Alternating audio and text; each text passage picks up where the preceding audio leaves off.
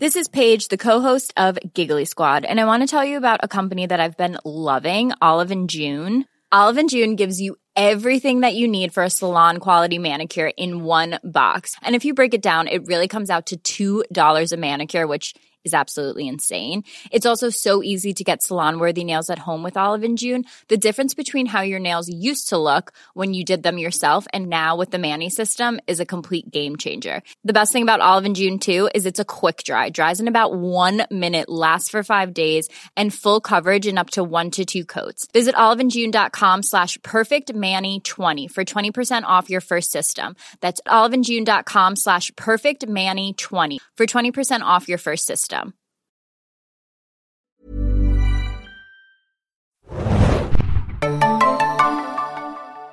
Herzlich willkommen, liebe Hörer, beim neuen Zane Junkies Podcast. Mein Name ist Thomas und mit mir dabei sind heute Prima, hallo. Und Hannah, hi. Ja, es ist äh, Podcast 1 nach Game of Thrones, Staffel 3. Wenn ihr unseren Podcast verfolgt habt, für die vielleicht, die auch ihn noch nicht verfolgt haben, kurz der Hinweis, ihr findet uns unter zanejunkies.de slash podcast auf iTunes ähm, unter Zane Junkies und äh, ja, wir haben in den letzten Wochen Game of Thrones vor allem besprochen. Und jetzt haben wir ein bisschen äh, Zeit, bis wir unseren nächsten großen Brocken sozusagen bearbeiten. Das wird Breaking Bad sein ab äh, August, wenn mich nicht alles täuscht. Wir haben jetzt äh, sieben Wochen, das heißt hoffentlich sieben Podcasts, den wir, in denen wir ein paar neue Formate sozusagen ausprobieren wollen. Und äh, das heißt, wir besprechen vielleicht mal eine Staffel, so wie wir es heute machen wollen. Ich werde gleich noch sagen, worum es geht. Oder vielleicht mal nur einen Piloten. Oder wir nehmen uns vielleicht mal eine komplett alte Serie vor, die zu Ende ist und schwelgen ein bisschen in Erinnerungen. Und äh, heute soll es um die erste Staffel von Hannibal gehen, einer neuen NBC-Serie, Horror-Thriller, würde ich es mal, äh, das Genre würde ich es mal einordnen. Horror, Horror. Horror. Fast, fast nur Horror. Ja, Crime, Horror, Thriller, sowas in die Richtung. Wo, ist das schon Horror oder ist es eher nur harter Crime? Hm, Ja, manchmal geht es schon Richtung, Richtung Weil es ist Horror, ja schon ich ziemlich gory, ne? Ja. Deswegen, Aber muss Horror nicht irgendwie auch mit so übernatürlichen Inhalten zu tun haben? Hm, Nein, würde ich Nein? nicht sagen. Okay. Ja. Ich gucke sonst nie Horror. Deswegen bin ich da absolut. Schon große Überwindung. Das ist schon das aller, allerhärteste, was ich, glaube ich, in den letzten Jahren gesehen habe. Ja, wir wollten noch kurz äh, im Vorhinein sagen, leider, leider ist äh, Tordes heute nicht dabei in unserer Runde. Die schreibt nämlich auf serienjunkies.de die ähm, Reviews zu Hannibal.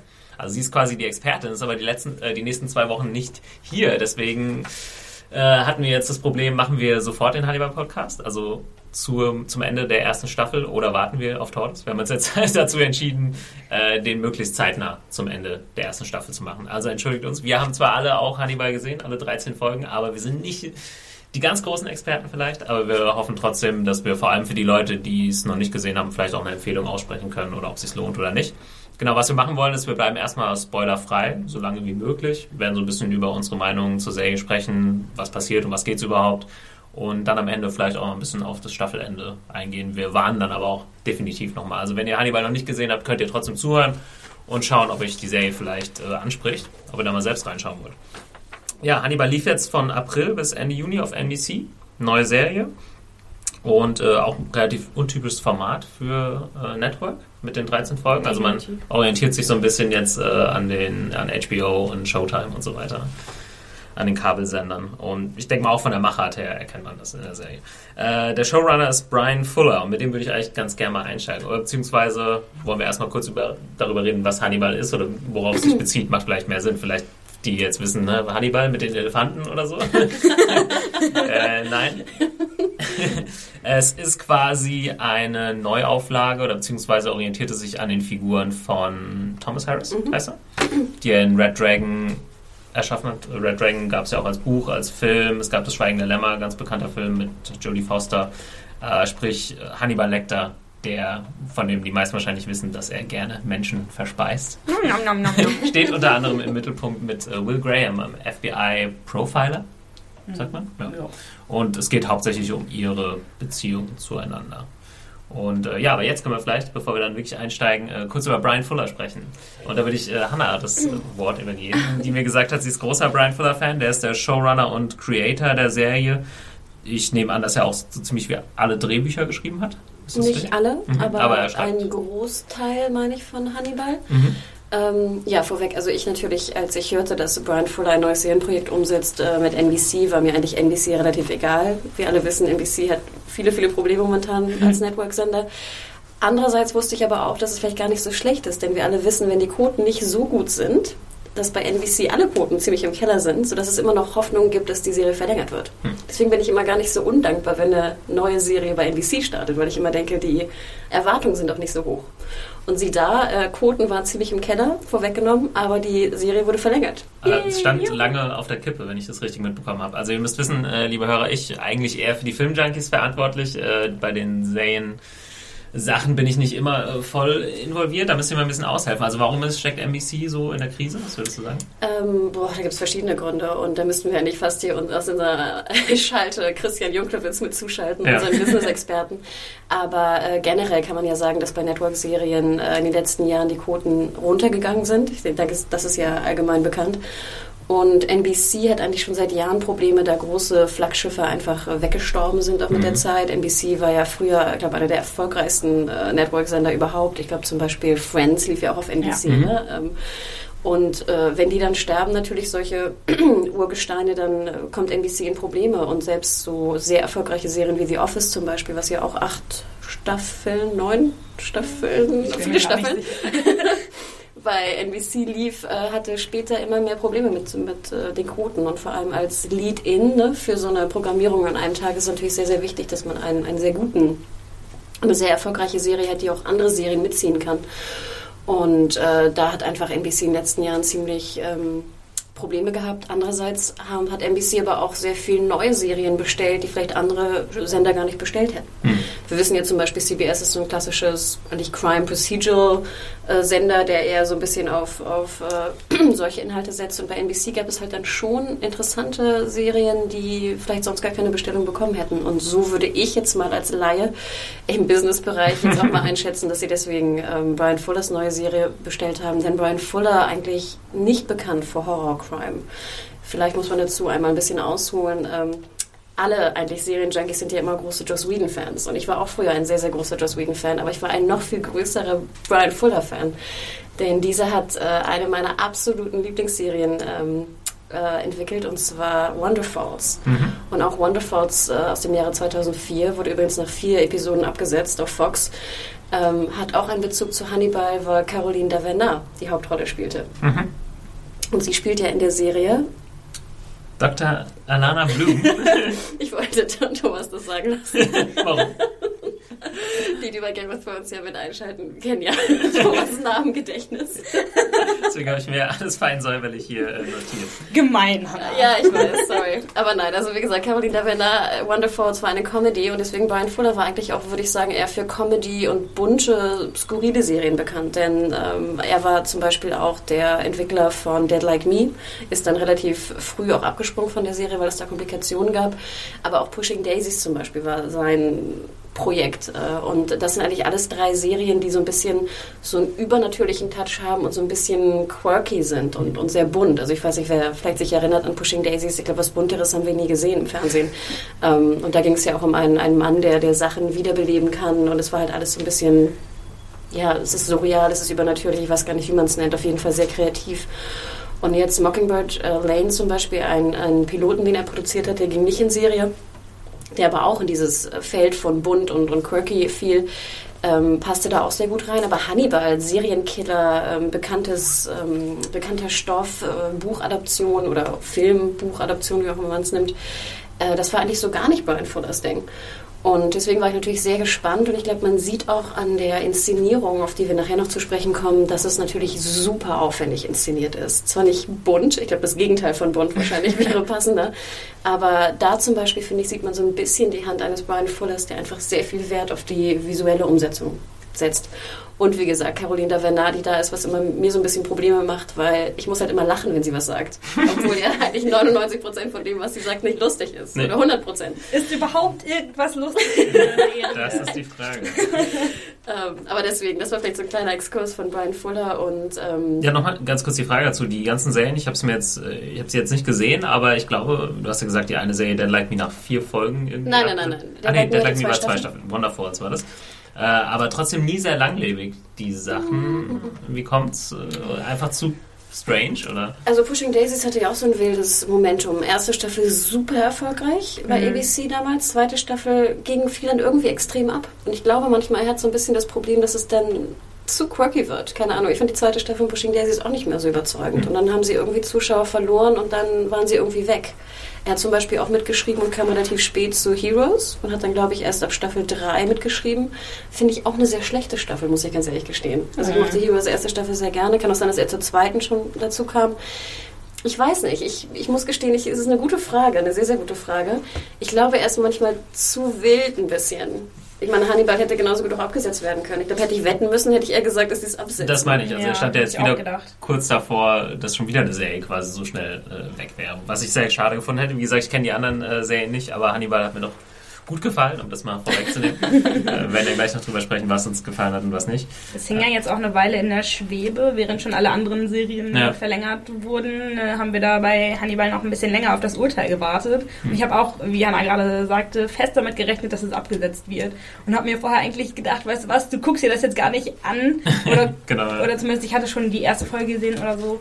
Und ich wollte mich gar nicht so sehr dafür begeistern oder zulassen, dass ich mich dafür begeistere, weil ich dann wieder so traurig wäre, wenn es abgesetzt wird. Ja, das, stimmt. das haben ja viele, ne? das sehen wir auch Ja. bei den Kommentaren bei Serienjunkies, dass viele einfach sagen, nein, sie schauen erst eine Serie, ne, wenn die Staffel durch ist, weil sie nicht wieder enttäuscht werden wollen. Ja. Ja, ich glaube, es gibt nichts viel Schlimmeres für einen Serienjunkie, als wenn er echt irgendwo völlig begeistert ist und dann äh, wird es zu früh gecancelt, sei es direkt nach der ersten Staffel oder es kann ja auch nach zwei oder drei Staffeln sein, wenn die Geschichte quasi noch nicht zu Ende erzählt ist, wie, es bei manchen anderen Serien war. Eine kleine Nerd-Story, die als Wonderfall 2004 abgesetzt wurde. Und ich hatte die ersten vier Folgen in den USA sogar gesehen, wurden peu à peu die Drehbücher der weiteren Episoden, die, die Staffel war abgedreht, bei jossisahottie.com. Joss Whedon Fanpage veröffentlicht. Und dann habe ich sozusagen immer die Drehbücher vorher gelesen und dann kamen so in einem Monatsabstand die neuen Episoden raus. Hm. Also es war sehr wild, aber sehr cool. Aber ja, den Schmerz werde ich nie vergessen, als dann sozusagen ne, die letzte Folge Wonderfalls lief. Ja. Ja, kurz Cool. Einwand. Ja, aber ich glaube, damit haben wir äh, zu Brian Fuller auf jeden Fall schon einiges gesagt. Der ist, äh, wie gesagt, der Creator und Showrunner von Hannibal. Ähm, ich würde nochmal gerne ganz kurz auf das Setup quasi zu sprechen kommen von Hannibal. Wir haben es schon gesagt, äh, es basiert eben auf der bekannten Figur. Die meisten werden Schweigen der Lämmer vielleicht mal irgendwann gesehen haben. Vielleicht werden sie auch ein Buch von Thomas Harris gelesen haben. Und ähm, ich gehe mal ganz kurz die Darsteller durch und wir sagen kurz, was sie machen in der Serie und dann können wir mal unsere allgemeine Meinung, ohne dass wir jetzt zu viel zum allgemeinen Plot oder zum Storyverlauf äh, verraten, ausdrücken. Genau, und wir haben, äh, ich habe schon gesagt, Hugh Dancy und Mats Mikkelsen eigentlich die Hauptdarsteller. Hugh Dancy spielt äh, Will Ist Graham. Dancy oder Darcy? Ne, Zum Dancy. Dancy Dancy. aufgeschrieben. Darcy ist der, andere, typ, ne? ist der Typ von Stolz und Vorurteil. Das heißt er auch Hugh mit Vornamen? Nee, Fitzwilliam. Das mache ich immer voll. Das ist jetzt Dancy. Genau. Ja. Hugh Dancy ähm, spielt Will Graham, ein FBI-Profiler. Und wir haben Mats Mikkelsen auf der anderen Seite, der Dr. Hannibal Lecter ist, ein bekannter Psychiater offensichtlich. Und äh, ja, wir steigen eigentlich in der Situation ein, dass natürlich noch niemand weiß, dass er irgendwie ein Serienkiller ist. Und er wird, also man muss vielleicht erstmal sagen zu Will Graham. Äh, Rima, möchtest du vielleicht äh, das erklären? Was macht ihn so besonders? Also das Besondere an ihm ist halt, dass er sich bei ähm, Tatorten sehr gut sozusagen in den ähm, Killer einfühlen und auch einleben kann und dann praktisch in seinem Kopf rekonstruiert, wie diese ähm, Tat abgelaufen ist und was der Killer dabei gefühlt und gedacht hat. Und so kann er dann halt als Profiler ähm, dem Mörder auf die Schliche kommen, indem er sagt, der ist so, Ja. das ist sein Motiv. Genau, also er wird quasi von seinem Boss, äh, der von Lawrence Fishburne gespielt wird, der ist äh, Jack Crawford in der Serie, quasi immer mit so extremen Crime-Scenes genommen, ähm, um da herauszufinden, was ist passiert. Und es wird auch visuell umgesetzt, weil wir vielleicht auch gleich nochmal drauf zu sprechen kommen. Er fühlt sich dann quasi so sehr ein, dass er das dann nachspielt, diese Szene als, als Mörder sozusagen. Ja, also es gibt diesen Effekt, äh, dass plötzlich dann alles äh, unblutig ist und es wird so quasi so ein bisschen zurückgespult und er erlebt das Geschehene dann nochmal. Und äh, ja, man darf sie nicht so als klassischen Cop vorstellen, der irgendwie die Tür eintritt und durchrennt. Also eher ein zurückhaltender Typ, der auch lehrt in, an der CIA-Schule sozusagen und gibt sein Wissen weiter, was er über Serienkiller und Psychopathen etc. hat. Und ähm, ja, es schwankt eben auch so ein bisschen. Es ist natürlich eine, eine Gabe, die wichtig ist für CIA und er rettet damit Leben, aber äh, er kommt auf der anderen Seite auch nicht so richtig damit klar und es wird mhm. auch extremer sozusagen. Er zerbricht daran so ein bisschen. Ne? Also ich glaube, man kann sich auch gar nicht vorstellen, die Gefühle und Emotionen eines Serienkillers nachzuerleben. Ja. Aber er ist ja auch, bevor äh, Jack Crawford ihn darauf angesprochen hat, ähm, ja schon als relativ, also nicht direkt labil eingeführt worden, aber schon halt auch als so mit, ähm, wie sagt man es, äh, Anxieties halt. Ja, ja. Ähm, und ähnlichem. Genau, dass er halt Augenkontakt vermeidet und so äh, weiter. Und das hat dann wahrscheinlich alles einfach noch schlimmer gemacht. genau, und das Problem ist, also beziehungsweise dadurch, dass er diese Probleme hat, äh, plädiert eigentlich Jack Crawford, also sein Chef, dafür, dass er sich selbst einen Psychiater sucht, sozusagen, damit er stabil genug bleibt, um diesen Job weiter auszuführen. Und das ist dann eben Mats Mikkelsen. Und dadurch kommt eine interessante Dynamik zustande. Also das ist Dr. Hannibal Lecter, sein Psychiater, ähm, dass Will quasi selbst ähm, versucht, Psychopathen und Serienkiller aufzustöbern. Und äh, Hannibal Lecter ta tatsächlich einer ist. Und äh, das, ja, was versucht Hannibal Lecter? Er ist irgendwie fasziniert auch von ihm. Ähm, er hat das Gefühl, er, er, hat da jemanden, der ihn auch selbst verstehen könnte und mit dem er irgendwie so ein bisschen auf einer Wellenlänge ist. Er hilft ihm auch teilweise. Aber auf der anderen Seite muss er natürlich aufpassen, dass er sich selbst nicht zu erkennen gibt. Das ist, glaube ich, das Interessante. Das ist auch so ein bisschen so ein Spiel für ihn, oder? Ja. So würde ich das immer ja einschätzen. Dass er auch guckt, wie weit er gehen kann. Ne? Er jetzt sozusagen an den besten Profiler sich gegenüber sitzen, aber wickelt ihn eigentlich jedes Mal um den Finger. Mhm. Und, ähm, ein Experiment einfach. Genau, und äh, vielleicht kann man kurz darüber reden, wie, wie man sich, wenn man die Serie jetzt noch nicht gesehen hat, so eine Folge oder die, die Staffel vorstellen kann. Weil es ist ja ähm, das, was HBO oder Showtime, äh, die Cable-Sender machen, so wie bei Breaking Bad oder so, dass eine Geschichte erzählt wird, einfach komplett. Und hier geht man schon so ein bisschen in das Procedural-mäßige.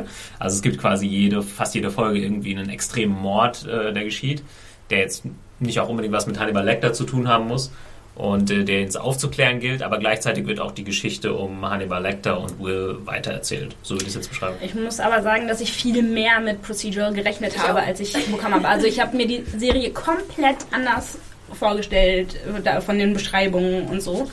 Ähm, ich habe halt tatsächlich einfach gedacht, es wäre jetzt für Fall der Woche und diese zwei Typen machen da halt ihr Ding und äh, haben dann zwischendurch da noch irgendein lustiges Verhältnis ähm, hm, Verhältnis. nee, ähm, ja, ich habe überhaupt nicht damit gerechnet, dass diese, diese Fälle im Grunde nur so nebenher laufen, um die Geschichte zwischen den beiden, um da einfach noch mehr, noch mehr Futter zu geben. Hm. Ähm, und dass die psychologischen Sachen da tatsächlich das Hauptaugenmerk der ganzen Serie sind. Wir dürfen auch nicht vergessen, dass, ich glaube, das darf man ja erwähnen, gleich in der ersten Folge wird ja auch ein, ein neuer Charakter mehr oder weniger eingeführt, nämlich Abigail Hobbs. Dass sie mhm. ja auch in jeder anderen folgenden Folge, glaube ich, dann auch vorkommt. Und das mhm, auch gar nicht so sehr. Äh, die ist noch eine Weile äh, weg. Ich habe eben mhm. noch nachgeguckt. Ich glaube, sogar nur in sechs oder sieben Folgen kommt sie vor. Mir kommt das irgendwie ewig vor. Ja. Aber ich würde auch Rima sozusagen recht geben, dass ich finde, es ist fast so 50-50. Mhm. Also du hast zwar so einen Fall, aber das ist sozusagen dieser serielle, auch der erste Fall und dann, was damit einhergeht, äh, einen sehr großen Bestandteil dann auch der Serie mhm. einnimmt. Ja, genau. Ich habe auch nach der ersten Folge gar nicht damit gerechnet, dass, ich auch nicht, dass, dieser, dass die, genau, dass dieser Fall jetzt nicht einfach abgeschlossen ist, sondern dass es tatsächlich noch weitergeht. Das ist witzig, weil ich persönlich äh, fand das fast schon noch zu viel, weil ich glaube, also procedural-mäßig, aber ich gucke mir ist auch aufgefallen, ich gucke, glaube ich, auch null Procedurals, also 0,0 irgendwie. Das hat mich noch nie so wirklich interessiert. Beziehungsweise habe ich früher äh, zum Beispiel Akte X geschaut, aber da war es auch noch, sage ich mal, mehr Standard als, als heute. Beziehungsweise habe ich heute andere Möglichkeiten, nämlich irgendwie Breaking Bad, Game of Thrones, The Wire, Sopranos, was es alles so gab, die eigentlich im Prinzip fast nur äh, die große, Serie. ja genau, den großen Bogen erzählen und gar nicht so, ja, eine abgeschlossene Folge gibt es da eigentlich gar nicht mehr. Und ähm, wenn das jetzt hier nur procedural-mäßig gewesen wäre, hätte ich es mir wahrscheinlich auch gar nicht angeguckt. Mhm. Ähm, beziehungsweise, naja, es kann natürlich auch genial sein. Ne? Also, wenn die Sachen, ich erinnere mich an alte Akte X-Folgen, da gab es auch super Folgen. Ne? Also, gab es auch Sachen, wo ich dachte, ach, jetzt lass diese Alien-Geschichte weg. Ähm, ich brauche irgendwie das Monster der Woche. Ne? Aber für die Hörer, die, die es vielleicht noch nicht gesehen haben, wie gesagt, das ist eine Mischung. Eine, eine, eigentlich eine ganz gute Mischung. Also ich glaube, was, was auch vorweg natürlich wahnsinnig ist für diese Serie, ist einfach die Brutalität.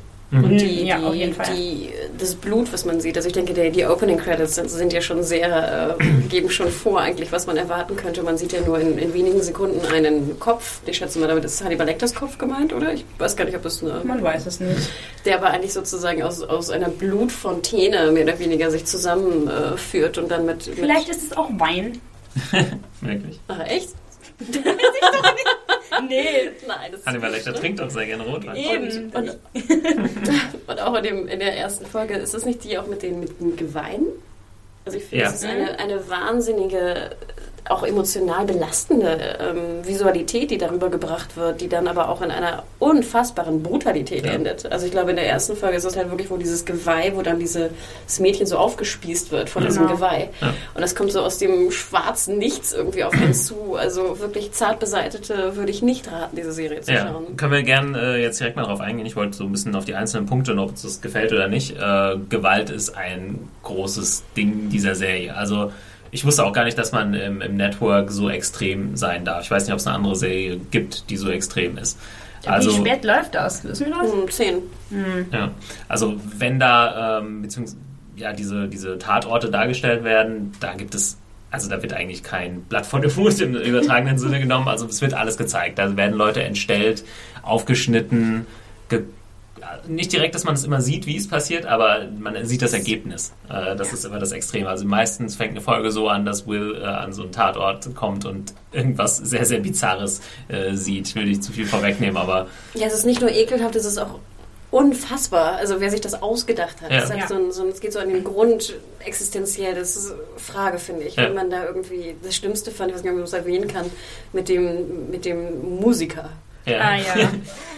Also man, ohne es jetzt zu extrem zu machen, der wurde irgendwie so äh, präpariert, dass man hätte auf seinen äh, Stimmbändern spielen können. Ah ja, mit einem ein So ein bisschen so Streichinstrument. Cello-mäßig. Genau. Ja. Also widerlich. Also ich würde auch nochmal jedem raten, ich bin zum Beispiel jemand, der sehr gerne isst bei Serien. äh, nein, Essensverbot. wirklich. War Hannibal nicht so zu empfehlen. Ja, Ähm, mir ist das scheißegal, ich esse bei Hannibal.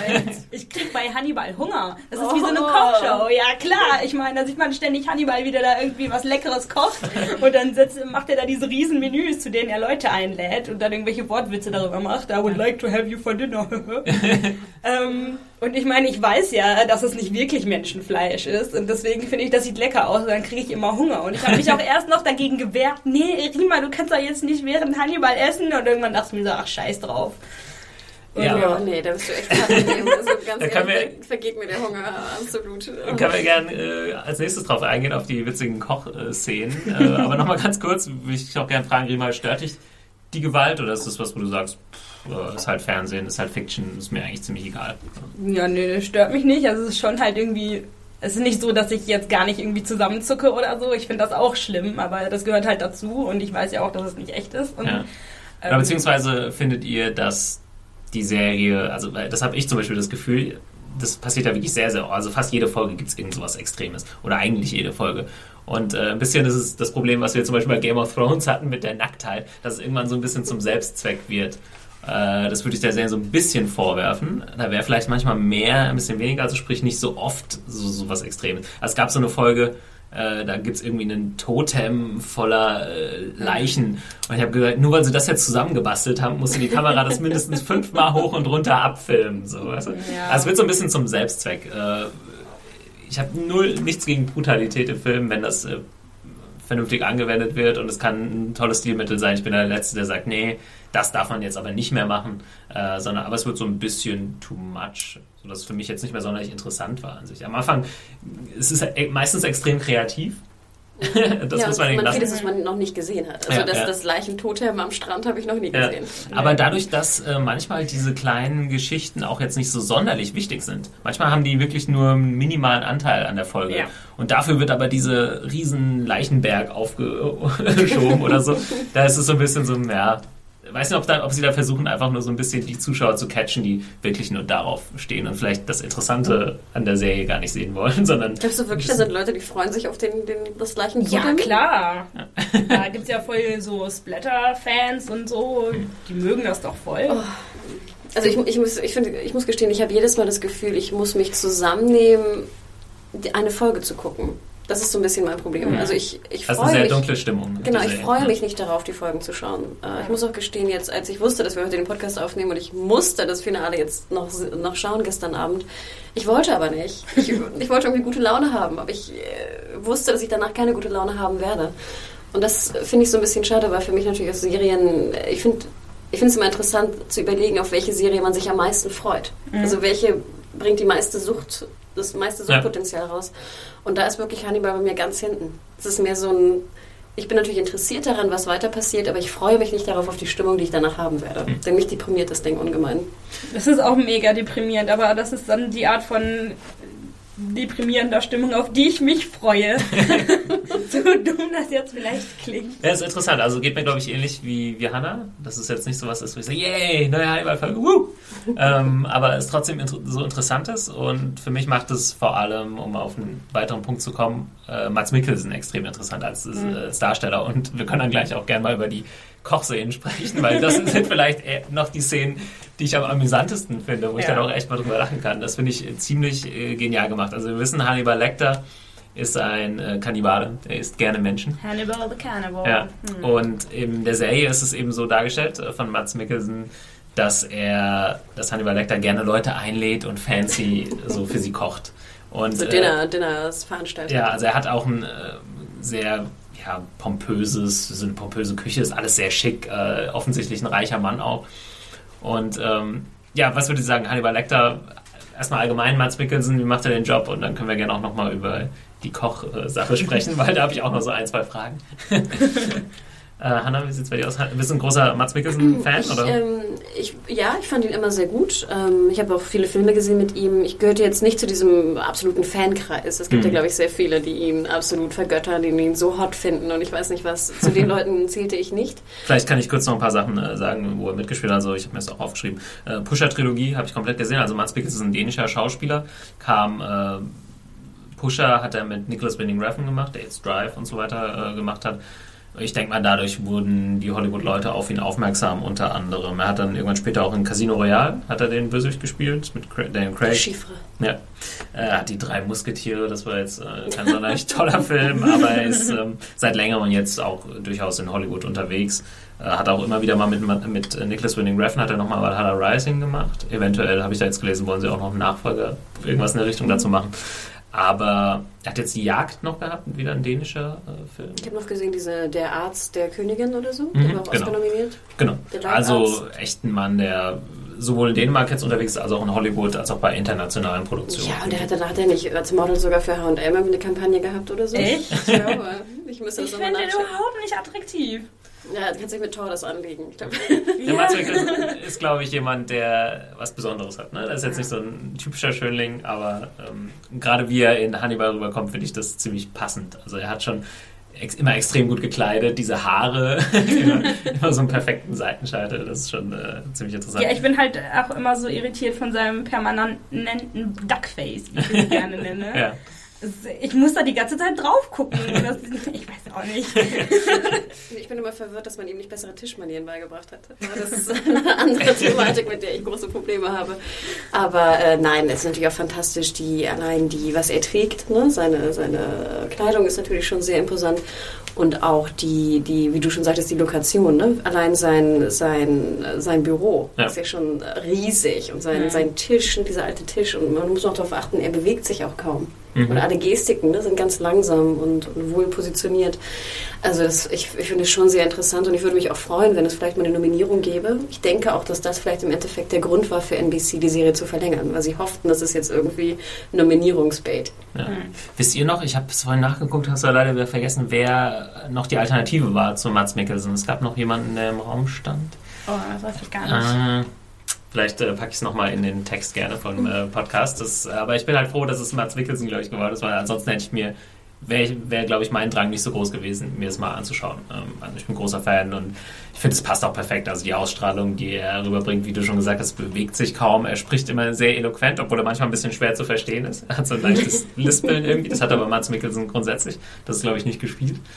Ähm, Ja, Rima, wie sieht es bei dir aus? Mats Mikkelsen die richtige Wahl für dich für, als Hannibal Lecter? Oder? Ja, ich finde ihn auf jeden Fall cool und es ist faszinierend, ihm zuzugucken. Aber ich bin irgendwie meistens mehr, noch mehr begeistert von Hugh Dancy tatsächlich. Ja, können wir gerne äh, darauf übergehen. Also mit der, der natürlich die Serie irgendwie tragen muss. Ne? Als Ja. Will Graham, der diesen ja, fast verzweifelten äh, FBI-Profiler spielt, der immer mehr in so einen Strudel gerät, dass er nicht mehr so, so wirklich Er weiß, ist echt wie so ein verzweifelter Hundewelpe und ich möchte ihm einfach nur helfen und keiner hilft ihm. Es ist echt so zum Verzweifeln.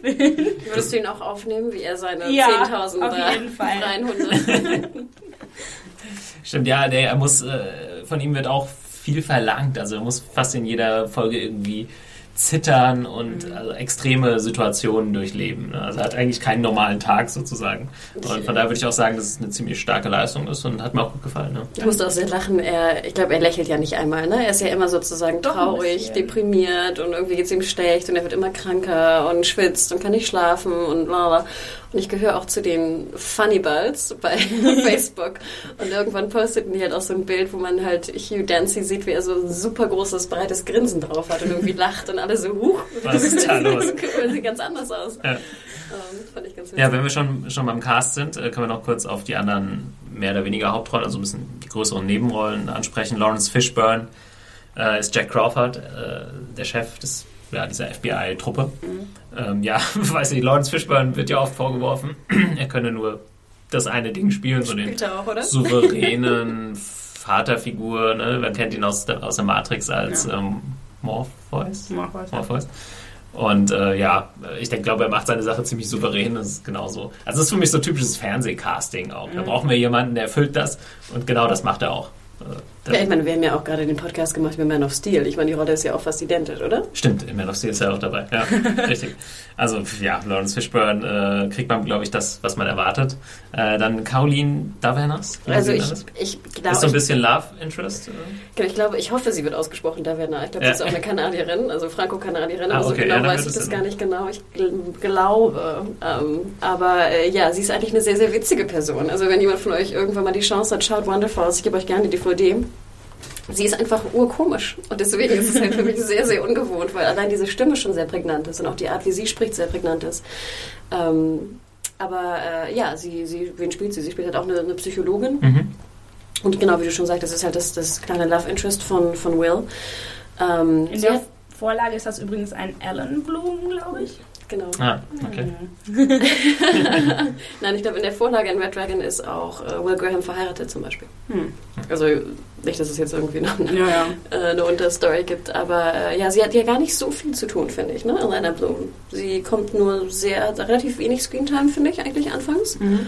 und kommt dann so ein bisschen mehr rein und ist so ein bisschen, ich weiß gar nicht, wie man die Rolle beschreiben soll, so ein bisschen auch der, der Kontrast zu Hannibal, ne? Mhm. der eigentlich Will Graham immer so ausnutzt oder was auch immer er jetzt mit ihm treibt oder mit ihm spielt und sie ist halt immer so der, ne, der gute Psychologe, der irgendwie versucht, ihn zu, zu grounden und wieder zurückzubringen und zu heilen und äh, alles Ja. gut zu Ich machen. glaube, bei ihr ist von Anfang an so die Skepsis da, dass er das eigentlich nicht machen sollte, diesen Job, weil es Mhm. einfach ihn zu sehr runterzieht und vielleicht selbst kaputt macht. Man darf aber auch nicht vergessen, dass sie natürlich Hannibal, also Will, Hannibal empfiehlt, ne, zu Ja. Will Ja. Graham. Also wo man auch denkt so, oh shit.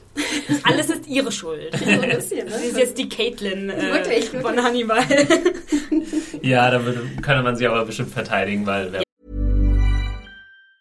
This Mother's Day, celebrate the extraordinary women in your life with a heartfelt gift from Blue Nile. Whether it's for your mom, a mother figure, or yourself as a mom, find that perfect piece to express your love and appreciation. Explore Blue Nile's exquisite pearls and mesmerizing gemstones that she's sure to love. Enjoy fast shipping options like guaranteed free shipping and returns. Make this Mother's Day unforgettable with a piece from Blue Nile. Right now, get up to 50% off at BlueNile.com. That's BlueNile.com. weiß schon, dass Hannibal äh, eben ein Serienkiller ist. Aber ich muss ja gestehen, der, der absolute Casting-Scoop natürlich war Gillian Anderson. Also wir hatten ja, Ja. eigentlich schon mal erwähnt und als ich auch las, dass sie mitspielen wird und zwar für, für einen größeren äh, Gastdarstellerjob und zwar mit vier Episoden als Psychologin von Hannibal Lecter, war ich begeistert. Und ich muss auch gestehen, ich habe sie jetzt auch in The Fall gesehen. Ich meine, diese Frau, keine Ahnung, ob sie irgendwie geschlafen hat die letzten Jahre, sieht immer noch fantastisch aus und spielt auch ähnlich, finde ich, wie, wie Mats Mikkelsen, halt dieses sehr, sehr ruhige. Also man muss dazu sagen, eigentlich fast alle spielen, ne? Sehr Ja. Wie nennt man das?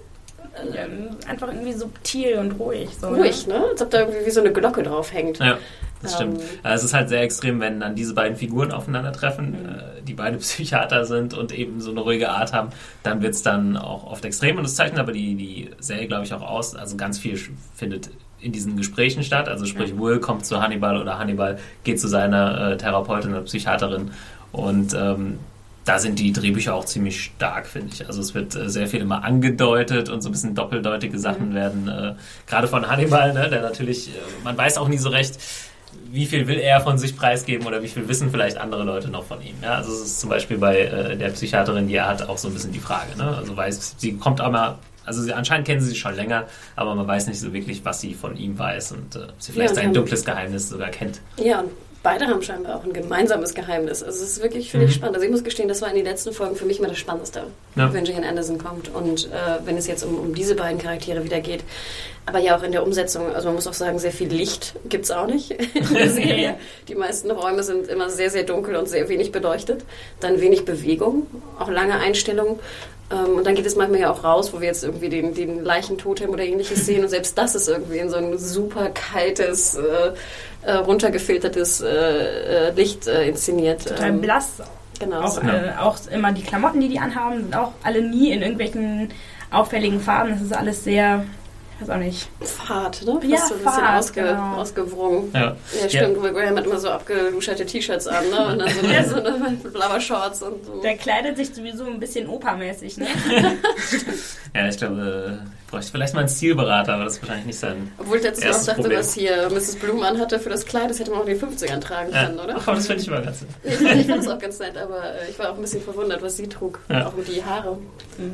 Bei der Inszenierung allgemein, wir haben es schon mal so ein paar Sachen jetzt angedeutet, es ist relativ ruhig inszeniert, was auch äh, Kamera etc. angeht und Zooms äh, und ähm, meistens sehr klar strukturiert, vor allem weil viel ja auch irgendwie zwischen in Gesprächen stattfindet. Da muss man jetzt nicht äh, sonderlich aufwendige Kamerafahrten irgendwie machen. Das finde ich eigentlich ganz schön. Ich mag, äh, um nochmal auf die Kochszenen zurückzukommen, Ja. also das ist vielleicht auch gar nicht so ein kleiner Teil der Serie, ja. Also äh, Mats Mikkelsen als Hannibal Lecter bereitet oft Essen vor und es wird auch ja, das wird äh, für mich ein bisschen zu unaufwendig dann fast inszeniert. Da würde ich mir ein bisschen mehr wünschen, weil ich denke dann immer so an diese Koch-Szenarien, wenn sie Meth kochen bei Breaking Bad, dass das so ein bisschen überstilisiert wird. Und äh, da So ein Musikstück nach unten drunter. Genau, und bei Hannibal wird das auch manchmal gemacht, aber manchmal sieht man ihn auch einfach nur, wie er irgendwie, also es ist jetzt nicht super aufwendig gemacht.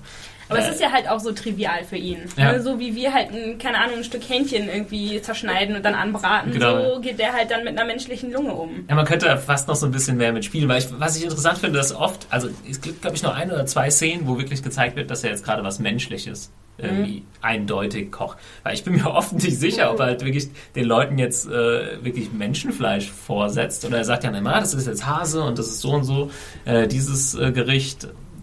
Da, aber das ist, glaube ich, auch der Kunstgriff dann, dass Ja, man ja. dann immer so da sitzt und die Leute essen das so ganz.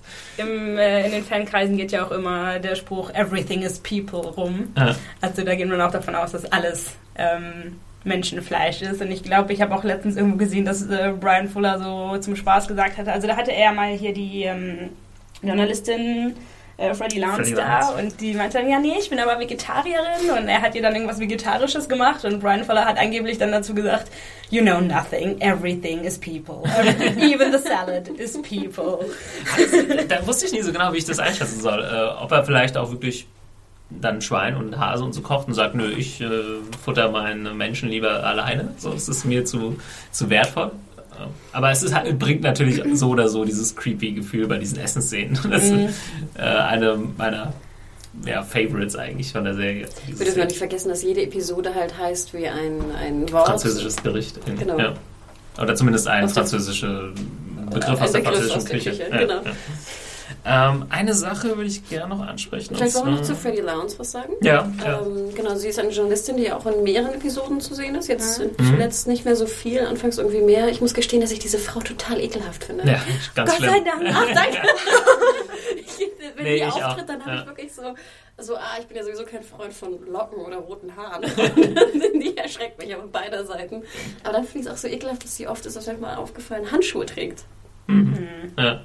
Und ich finde die etwas ganz Ekelhaftes. Und Ja, ich ich kann nicht weiß auch beschreiben, nicht was das warum. ist. Ich finde ihre Haare total schlimm, weil die auch nicht mal ansatzweise aussehen wie echte Locken. ja, ich habe halt Locken. Danke übrigens für das Kompliment, Hannah. ähm, Du hast doch nicht solche Locken wie sie. nee, meine sind schön.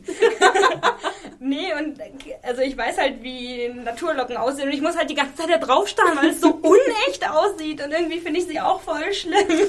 Vielleicht ist das gerade äh, das Ziel ne, der, der Regisseur oder der, der Serienmacher. Ähm, das ist ja, um nochmal kurz für die Erklärung, eine Journalistin, die so ein bisschen sensationsgeil ist ne, und eigentlich alles für eine gute Story machen würde und eben immer in dieser Serienkiller-Geschichte drin rummolt und eigentlich auch so ziemlich auf jeden scheißt. Hauptsache, sie kriegt irgendwie ihre gute Story. Ähm, Auch, glaube ich, im Original ein Mann, ne? Hm, ja, ich glaube schon. Sexismus? nee, aber ansonsten glaube ich, sollte das schon so sein, dass man sie so ein bisschen hassenswert findet. Also ich finde jetzt nichts Sympathisches an ihr, ich weiß nicht. Und das ist wahrscheinlich auch äh, Ziel der ganzen Sache. Ein Kritikpunkt von mir, ich weiß nicht, kommen wir am Anfang, äh, am Ende vielleicht auch nochmal drauf, wenn wir irgendwie eine Bewertung abgeben. Finde ich, dass ihre Story aber auch jetzt nicht so sonderlich stark ist, ihre Storyline. Ab und zu ist sie mal wieder weg für ein paar Folgen. Das ist bei der Serie sowieso so ein bisschen komisch. Es gibt so mehrere Storylines, die mal so angerissen werden und dann auf einmal fallen gelassen werden. Wo ich so, ja, war da von vornherein so der Plan, was man jetzt wie äh, detailliert ausfüllt oder hat man das so ein bisschen zusammengeschustert?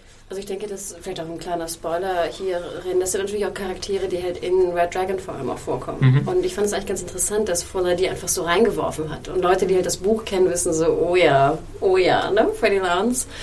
Ähm, ich finde gut, dass es drin ist, weil das hatte ich zum Beispiel im Moment. Natürlich fand ich sie auch unsympathisch, extrem unsympathisch, aber ich dachte so, spannend, was mit ihr passiert, weil ich halt weiß, was mit ihr passiert, äh, oder was zumindest mit der Person aus dem Buch passieren wird. Ähm, und ich glaube, so hat Fuller das auch gemacht, dass er die erstmal so ein bisschen reinwirft und dann guckt, wo er die wieder positioniert und zurückholt. Ja, ich bin da vielleicht echt zu geprägt von diesen äh, nicht Network-Sachen, äh, HBO etc. Pay-TV. Genau, Pay-TV-Sachen, dass da einfach nichts irgendwie umsonst passiert. Und bei diesen Semi-Procedural-Sachen sind wir dann oft so, ja, aber warum Aber kann glaub mir, das ist nicht umsonst, warum sie da ist. Ja gut, aber es ist jetzt kein Argument äh, zu, nee, natürlich nicht, aber es ist kein Argument zu sagen, wenn ich sage, die hat mir in der ersten Staffel nicht gefallen, weil da gab es keine interessante Geschichte zu sagen, in drei Staffeln wird es aber vielleicht interessant. Da seht ihr so ein bisschen auch Screentime mit, mit äh, hier Abigail vor allem, ne? Mhm. Nee, nee, klar, aber ich fand es halt nur nicht so, so spannend. Also ich weiß halt eigentlich gar nichts äh, über die jegliche Vorlagen. Ich habe auch äh, die Filme nicht gesehen, die Bücher nicht Das gelesen. Schweigende Lämmer nicht gesehen, Nee. Ich bin ja eigentlich auch nicht so wirklich der Horrorfan. aber kannst nebenbei essen und oh, Genau. okay.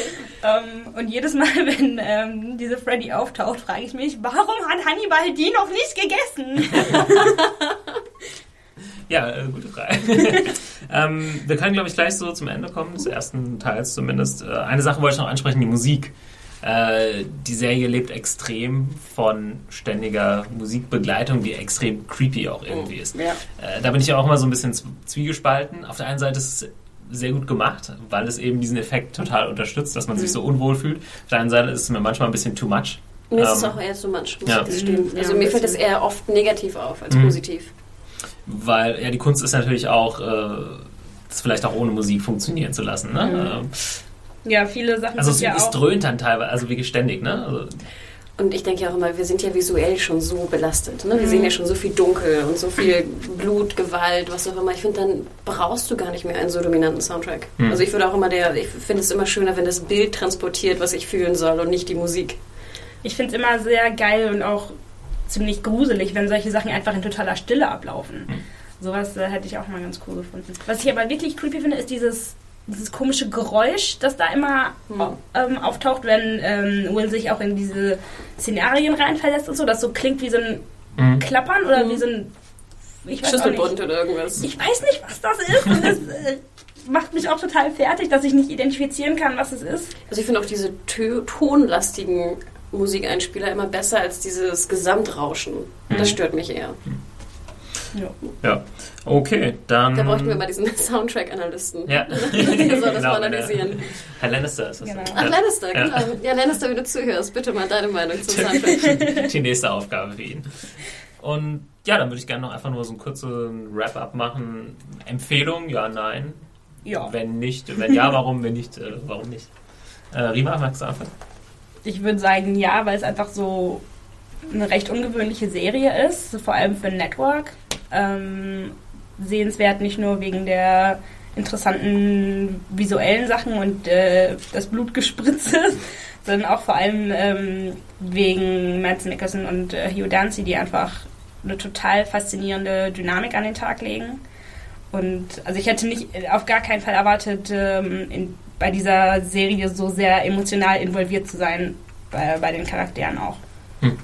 Hannah, wie sieht's bei dir aus? Ich würde auch sagen, schaut es euch an. Schaut es euch nicht an, wenn ihr zart beseitigt seid. Also da muss ich einfach sagen, nö, pass. Also ja. kein, keine, keine Chance. Aber ich muss auch gestehen, es gibt ja momentan sehr viele Killer-Serien, mhm. ähm, zum Beispiel auch The Fall, fünf Folgen, ähm, genau wie Bates Motel. Und ich fand fast Bates Motel einen Tick besser, aber dann vielleicht ist das schon ein einzelner Podcast. Also ich denke, wenn ihr die volle Auswahl an Serien habt, äh, überlegt es euch nochmal, was ihr genau schaut. Wenn ihr jetzt Hannibal irgendwie nur Hannibal habt, würde ich auch sagen, schaut mal rein und guckt, ob es was für euch ist. Hm. Ähm, wenn ihr es zu creepy findet oder zu düster, dann gibt es einen Pass. Aber ich, ich gebe Rima absolut recht, dass diese, dass Mickelson, und wenn ihr auf Mickelson steht, müsst ihr sowieso schauen. Aber wenn ihr Lust auf was Ungewöhnliches habt, was sehr gut inszeniert ist und umgesetzt ist, dann schaut rein. Und vielleicht gefällt es euch. Hm. Ja, ich würde es auch empfehlen, so, obwohl ich, äh, wie gesagt, gar nicht aus dem Procedural, aus der Procedural-Ecke komme, ähm, funktioniert es für mich ganz gut. Ähm, obwohl ich sagen muss, dass mich doch deutlich die umfassende Geschichte viel, viel mehr interessiert als diese kleinen Geschichten. Ja. Gerade weil, und da hoffe ich, dass die Serie in der zweiten Staffel da noch ein bisschen bessere Mischung findet, ein bisschen bessere, ja, sich ein bisschen besser die Waage hält. Es gibt einzelne Folgen, da sind diese, da wird zwar ein Mord irgendwie passiert am Anfang und äh, ja, das kriegt irgendwie zehn, fünf bis zehn Minuten Time, diese Geschichte, und der Rest ist dann eine halbe Stunde von der anderen Geschichte. Und das ist dann, dann interessiert mich dieses kleine, äh, diese Mini-Story in, in der Folge dann auch einfach zu wenig. Also da hoffe ich, dass sie dann, da kann sie auch gerne mal von mir aus einfach nur so einen, so einen Mordfall aufklären. Also das hätte man, also finde ich eigentlich fast seltsam, dass sie das in der ersten Staffel gar nicht so sehr, wie du gesagt hast, es würde sich eher mal anbieten, zuerst zu sagen, ah, das ist so ein procedural-mäßiges Ding. Mhm. Will Graham und Hannibal Lecter klären Fälle auf äh, in irgendeiner weirden Konstellation. Aber man hat direkt versucht, ah, wir müssen, die Leute, die wissen wahrscheinlich auch bei NBC, ey, die Leute mögen das, wenn man diese interessanten Geschichten erzählt, äh, die jetzt nicht abgeschlossen sind untereinander und haben versucht, ja, da eine Mischung zu finden. Die haben sie für mich noch nicht perfekt gefunden. Also macht interessantere Einzelfolgen, Einzelstories und vergesst aber die große Story äh, auch nicht. Also es kann, glaube ich, funktionieren. Äh, keine Ahnung, ich könnte mir auch vorstellen, dass sie das mit den einzel, kleinen Einzel-Mini-Stories komplett umschmeißen, weil das auch einfach so eine interessante Geschichte. Andererseits weiß ich dann nicht, wie, was in Einzelfolgen passiert, ne? Du brauchst eigentlich immer diesen Mord und du brauchst Will, der zu seinem Psychiater geht, weil er nicht klarkommt. Ich glaube, wir müssen jetzt einfach schnell zur Spoiler-Section ja. kommen, denn dann können wir dir antworten, Thomas. Sorry.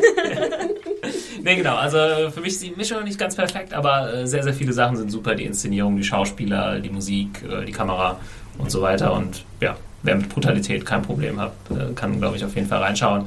Ähm, das heißt, eine der interessantesten Network-Serien, das ist wahrscheinlich wirklich der Fall. Und, und wie gesagt, wurde verlängert, also keine Sorge, dass es zumindest nach der ersten Staffel ein offenes Ende gibt. Genau. Okay, dann würde ich sagen, äh, wir verabschieden uns erstmal bei den Leuten, die nicht gespoilert werden wollen. Wir reden jetzt noch ein bisschen über vielleicht das Ende der ersten Staffel und vielleicht ein paar einzelne Geschichten oder einzelne Punkte der Story. Und dann spreche ich hiermit eine offizielle Spoilerwarnung aus. Spoiler Alert! Und äh, ja, was wolltet ihr mir gerne antworten? Ja, die große Frage ist natürlich, wenn du willst jetzt sagen, ob sie zurückkommen zu Procedures. Aber ich meine, jetzt geht es doch nicht mehr nach dem Finale. Mhm dass die beiden ja. jetzt so weird irgendwie äh, Fälle lösen. Nicht in der Form, aber ich habe die Theorie gelesen, dass dann vielleicht während Will im, äh, im Gefängnis sitzt, er immer noch konsultiert wird. Und wer löst dann die Fälle? Äh, hier ähm, Fischbahn oder? Ja, und dann vielleicht dann halt mit Hilf Hilfe von Hannibal, keine Ahnung. Aber also ich weiß nicht, es gibt ja in den Filmen oder in der Vorlage ist das ja offenbar so, dass Will oder irgendjemand dann oft zu ihm, zu Hannibal in den Knast gegangen mhm. ist, äh, um ihn Ach, wie süß, dass du Schweigende Lämmer noch nicht gesehen hast. Ne? Ja, so eine direkte Einspielung. Ja. ja.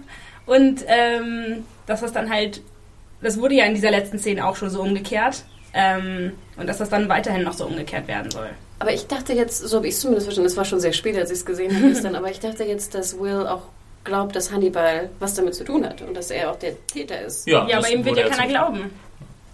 Aber er wird ihm doch noch nicht helfen, oder? Solche Fälle Ja, aber okay, dann vielleicht kommt dann nur Jack Crawford Das, zu ihm. deswegen, deswegen dachte ich, mir, wie sollen jetzt Hannibal und äh, äh, wie heißt der Will Graham jetzt zusammen Fälle lösen? Irgendwie. Das, Ja, das Äh, kann wirklich ne, das nicht geht einfach Nee, nicht. also soweit habe ich auch in dem Moment äh, gar nicht gedacht, aber das, was ich meinte, ist, dass vielleicht dann wieder diese einzelnen Fälle äh, mehr, Mehr im im, Vordergrund im, stehen. Vordergrund stehen. Ähm, ja. Ja, das hast du recht natürlich. Man kann ihn jetzt immer besuchen und dann wie bei Schweigen der Dämmer, da ist es wirklich so, dass halt Hannibal Lecter ne, in dieser Zelle steht, die noch ein bisschen spookiger ist, aber er hat auch so einen, so einen Anzug an, oh, teilweise, ähm, halt immer gefragt wird und halt immer auch was verlangt dafür, dass er hilft. Ja, und deswegen fand ich es auch ganz interessant, dass Will Crawford dann auch so einen spooky Blick drauf hatte. Er hat ja nicht so diesen verletzlichen Blick drauf, sondern eher so einen harten, dominanten Blick drauf. Aber die super Lecter. dann von Mats Mikkelsen war auch äh, herrlich. War super. Ja. Also da Das war eine geile Szene. Ja, da war auch, fand ich, hatten, fand ich mich ganz schön. Da hatten sie mal ganz andere Musik genommen. Und zwar so, so eine chorale Musik. Mhm. Ne? Ja, das fand ich passte sehr schön. Ja, genau, da habe ich mich nämlich noch gefragt, ob das auch aus dem Film ist. Ist es? Die Musik? Ja, oder vielleicht daran angelehnt. Hm, Das kann schon gut sein. Ich würde jetzt mal Nein sagen, aber ich, Okay. jetzt müsste ich mal überlegen, wie war die Musik 1995 bei Schweigen der Lämmer. Gut, ich habe ihn einige Male gesehen, aber Hätte ja sein können. da ist Klassik, also was ganz Schönes. Lecter hört immer Klassik in seiner Zelle. Und ich habe mich gefragt, welche Klassik er hört. Aber ich meine mich zu erinnern, dass er Bach hört. Aber die Frage habe ich mir selber gestellt. Er hört auf jeden Fall einmal Klaviermusik. Okay. Ähm, ich wollte mal an- ganz kurz auf eine Folge eingehen, um meinen Kritikpunkt so ein bisschen klarer zu machen, weil ich es vielleicht eben nicht so äh, präzise machen konnte. Und zwar geht es um genau die Folge mit diesem Tote, toten Totem. Und äh, da ist, glaube ich, ja auch einfach, ja, das fängt so an, oh, super, da hat irgendwie 80 Leute umgebracht, dieser Typ, und stapelt sie auf einem Totem. Und dann im Endeffekt sieht man diesen, äh, passiert gar nichts mehr, diese komplette Folge damit. Und am Ende sieht man diesen alten Mann und ach, aus Versehen hat er wen, ich weiß nicht mehr. seinen- Ach ja, Ich stimmt. gebe dir recht, dass die Und- Folge hatte so eine komische Also, Geschwindigkeit. ne? Genau, da hat es halt für mich zum Beispiel diese Mini-Sache gar nicht funktioniert, diese Mini-Story. Und wie gesagt, da müssen sie bessere Dings finden, aber Auch die Auflösung des Falls war von Lame, oder? Das Genau, war ja. voll ey. Ich jetzt auch, bis du das mit dem alten Mann erwähnt hast, konnte ich mich Ich überhaupt auch nicht daran was. erinnern. Ja. Und dann kommen die einfach dahin und du sagst, ja, okay, ihr habt mich ja hier ja, richtig. Verdammt. Ja. Also deswegen ähm, Storytelling-mäßig nicht alles so super perfekt, aber es wird durch viele Sachen aufgehoben. Also was ich natürlich toll fand, war diese Folge mit dem Mädchen da unterm Bett. Mhm. Also Oh, erstmal mega habe ich, creepy. hab ich, genau. War das ich, nicht das Mädel aus Deadlight Me? Deswegen wollte ich mich darauf aufhören. Es war nicht nur Alan Muth, die Hauptdarstellerin von Dead Like Me, die auch eine sehr große Fangemeinde hat und wirklich auch super, super fantastisch spielte in Dead Like Me. Sie hieß sogar auch Georgia. Also die Rolle ne, in Dead Like Me heißt halt auch Georgia, Georgia Lass. Und jetzt hier heißt sie halt wieder Georgia. Also ich denke, jeder Dead Like Me-Fan hat ja ähm, sozusagen, hat sich sehr gefreut, sie wiederzusehen, obwohl sie ja fast unkenntlich war. Ähm, ich fand es sehr schade, dass es dann, ich dachte, sie hätte jetzt noch einen größeren Teil wieder drin. Und dann war sie auf einmal weg. Natürlich war es sehr imponant, imposant, wie sie weg war. Ich fand, das sah voll billig aus. Ja, leider. Aber ich fand schon ganz Das ist eine cool. gute so Idee von, gewesen. Genau, Ja. von, der, von der Story her. Ähm, Aber, also wie gesagt, dass man, das, ich, das liebe ich halt bei Brian Fuller, dass er sehr gerne Leute aus alten Serien wiederholt und denen oft auch dieselben Namen gibt. Ja, das ist eine Sache, die habe ich eben nochmal nachgeschaut. Anscheinend in die Fans, das ist Fullerverse, also Hey, wie das Universe und das Fullerverse. Und das macht er anscheinend ganz, ganz oft. Ich, halte mich darauf, ich dachte, vielleicht äh, weißt du das genauer. Ich- aber es gibt da sogar eine Übersicht bei Wikipedia, wer jetzt wo äh, nochmal zum Vorkam. Genau, und wir hatten noch eine zweite Sache, das ist zum Beispiel noch ein Charakter von Wonderfall, ein ganz kleiner Charakter, ähm, am Anfang einer Folge einfach nur äh, in der im Drugstore äh, Medikamente holt. Mhm. Und sie hat auch denselben Namen wie in der in Wonderfalls. Mhm. Und äh, das ist halt immer sehr, sehr schwierig, gerade wenn es bei unterschiedlichen Sendern lief. Also Wonderfalls lief bei, Vogue, äh, bei Fox, jetzt NBC, der muss halt immer die Rechte ne, klären Ja. für die Rollen. Ähm, ich finde es halt toll, das sind halt so Kleinigkeiten, aber natürlich mich freuen sie ungemein. Ja, da wir jetzt im äh, Spoilerbereich sind, ich denke mal, man braucht jetzt nicht mal die komplette Story nochmal aufzurollen. Die entwickelt sich ja zu einem ziemlich klaren Punkt hin. Also Ja. findet Will dann irgendwie raus, wer Hannibal ist, ja oder nein. Aber viele Sachen sind auch noch gar nicht klar. Also vielleicht können wir einfach mal so ein bisschen spekulieren. Was denkt ihr, welches Interesse hat Hannibal an Will? Und äh, die zweite Sache, wie ist die Situation zwischen äh, der von Gillian Anderson gespielten Psychologin und äh, Hannibal Lecter? Ja, welches Interesse hat äh, Hannibal an Will? Hannibal sagt, glaube ich, öfter, ich sehe da eine Möglichkeit zur Freundschaft. Ja, Ist genau, der ist mein Freund. Willst du mich verarschen? Das ist dein Freund? Weißt du überhaupt, was das bedeutet? Also ich kriege wahnsinnige Wutausbrüche, wenn ich über die Beziehung zwischen den beiden nachdenke. Ja. Er denkt, er meint das, ja, das ist auch eine Frage. Meint er das ernst und äh, kann dann einfach nur nicht mit ihm befreundet sein, weil er am Ende zu sehr in die Ecke gedrängt ist und selbst sich schützen muss? Weil er ein Psycho ist, meinst du? ja, oder, oder erzählt er halt nur Quatsch äh, seiner Psychiaterin? Ich weiß nicht, ich habe schon das Gefühl gehabt, dass er ihn als Freund sieht oder eine Art von Freund, wie auch immer jetzt Hannibal Lecter Freundschaft definiert. Zumindest ist er ihn nicht. Vielleicht ist das schon sozusagen, wenn du ein Fan von Hannibal bist, dann wirst du nicht gegessen morgen Abend beim Dinner. Ähm, äh, ich weiß nicht, ich habe ihm das schon irgendwie abgenommen. Dass er aber natürlich keine Sorge hat und ihm nicht helfen möchte, fand ich schon sehr krass. Diese Folge mit denen, ne, wo er untersucht wird und wo seine Krankheit Und festgestellt auch wo wird. er dann diesen Anfall hat und Genau. er einfach sagt, ja, der hat einen Anfall.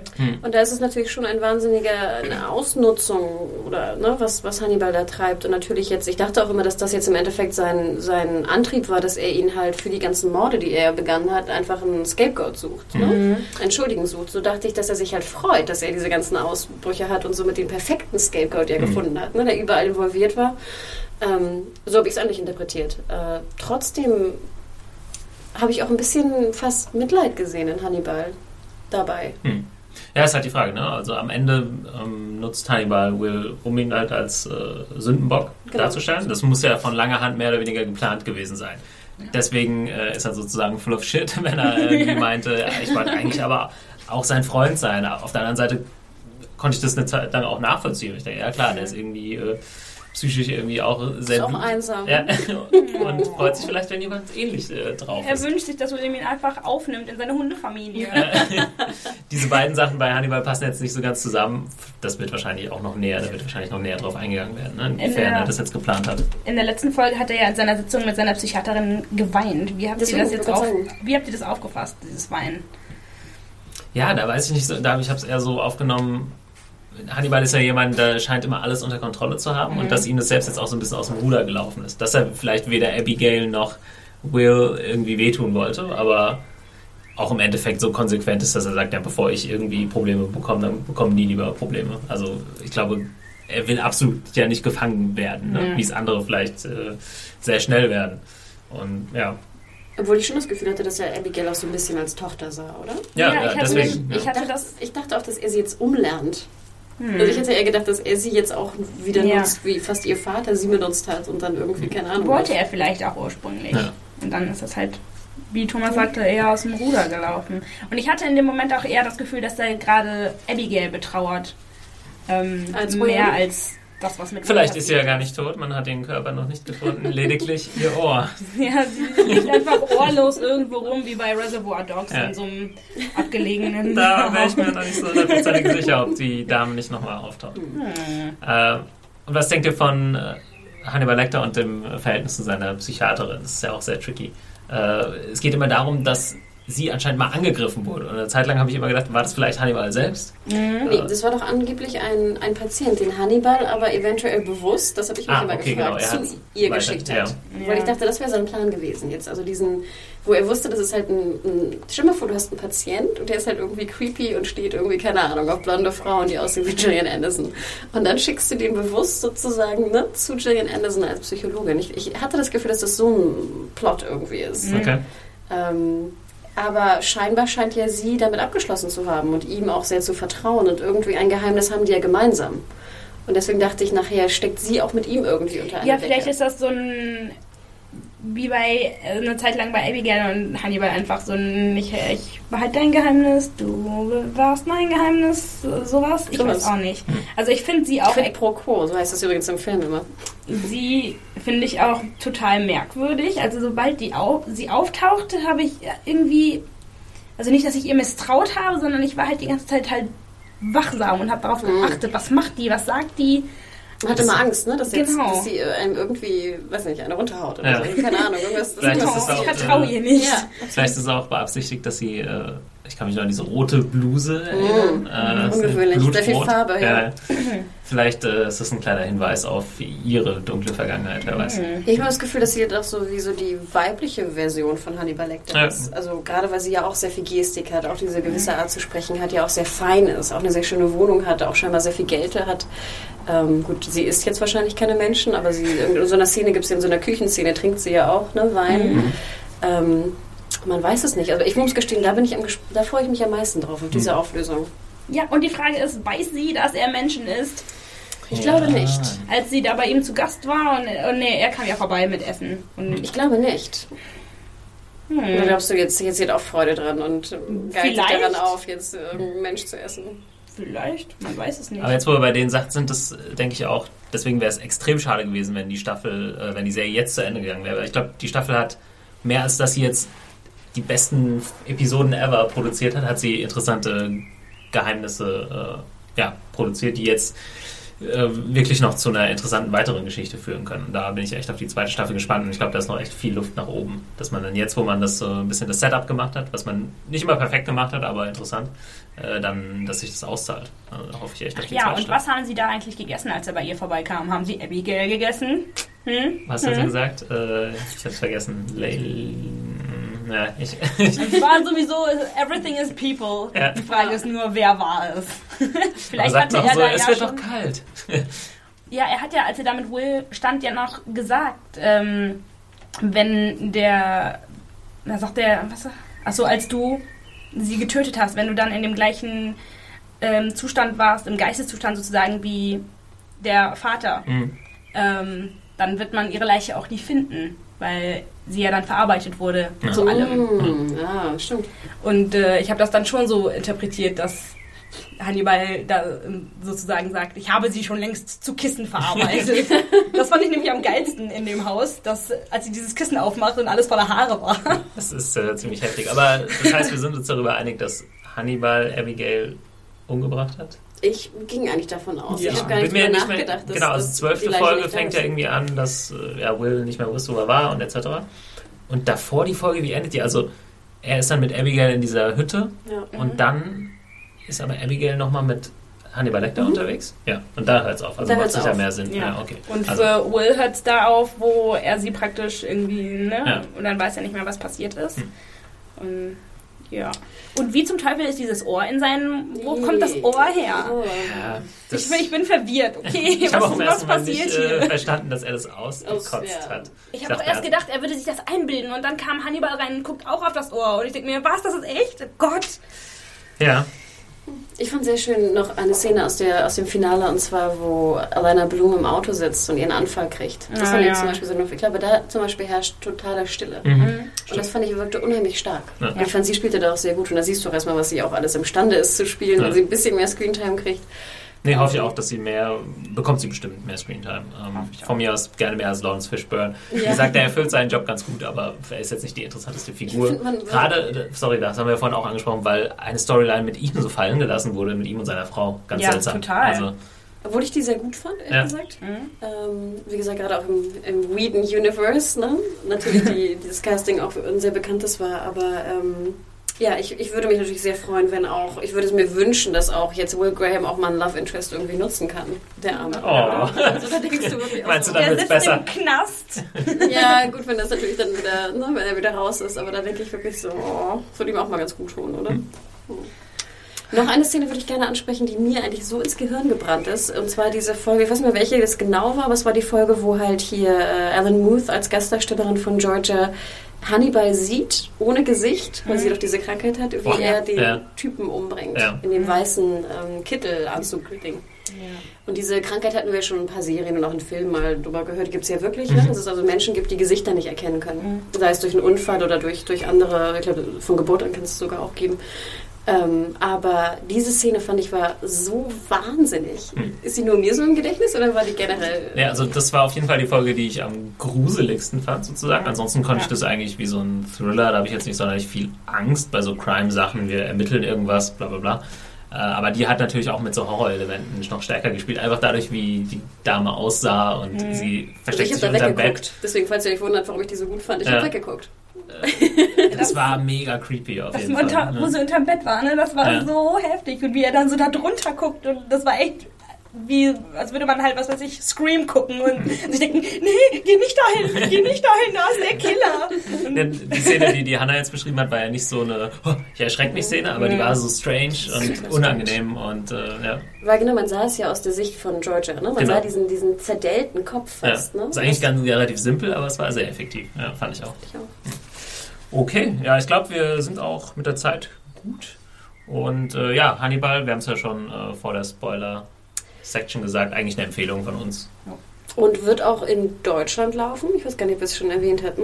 Mal Nee. auf der Seite. Also dann darf ich es wahrscheinlich noch gar nicht sagen, aber ich hatte ein, vor einigen Monaten schon ein eh. sehr interessantes äh, Meeting mit äh, jemandem von einem Verleih in Deutschland.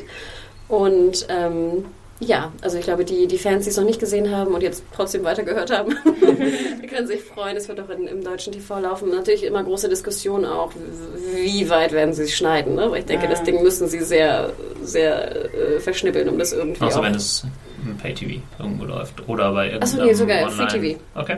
Naja, Das dann soll es halt ein bisschen später laufen. Was soll das denn? Ja, aber das Ja, aber ist nicht so einfach in Deutschland. Selbst auch wenn? Dexter lief irgendwie um 11 und das war auch schon derbe zerschnitten. Oh. Es gibt eigentlich keine Möglichkeit im deutschen Free TV, soweit ich weiß, wirklich 18er Sachen zu zeigen. Ja. Äh, das Ist denn Hannibal jetzt 18er? Ich würde sagen, im deutschen Verhältnis schon. Ja. Also würde ich vermuten. Okay. Ähm, aber wie gesagt, also da wird es, da wird dann Serienjunkies.de natürlich, äh, sobald wir dürfen, auch darüber berichten, Mhm. äh, wann und wo das äh, in Deutschland zu sehen sein wird. Okay, cool. Dann äh, bleibt mir nur noch zu sagen, äh, meldet euch, wenn ihr wollt, an äh, podcast.serienjunkies.de. Habe ich am Anfang leider vergessen zu sagen. Oder folgt uns bei Google Plus und Twitter. Mich könnt ihr zum Beispiel verfolgen bei äh, unter Mediahore, M-E-D-I-A-W-H-O-R-E. Ja, mich findet ihr unter Thomas Zimmer auf Google Plus und Rima. Dich findet man nirgends. Nee. Auf serienjunkies.de könnt ihr immer Rimas äh, Beiträge lesen. Genau, und ähm, ja, wir werden in den nächsten Wochen versuchen, so weiterzumachen. Ein paar Serien, vielleicht Staff erste Staffeln oder erste Folgen abdecken, euch ein bisschen was äh, empfehlen und äh, auch so ein paar Highlights, die wir irgendwie haben, noch aus der Vergangenheit besprechen. Also seid immer so Dienstag, Mittwoch auf die Podcast-Folge gespannt. Juhu. Und ja, genau, sonst schreibt uns podcast.serienjunkies.de, wenn ihr irgendwelche Tipps habt oder Anregungen oder Kritik oder Vorschläge etc. Und dann würde ich sagen, bis zum nächsten Mal. Ciao! Tschüss.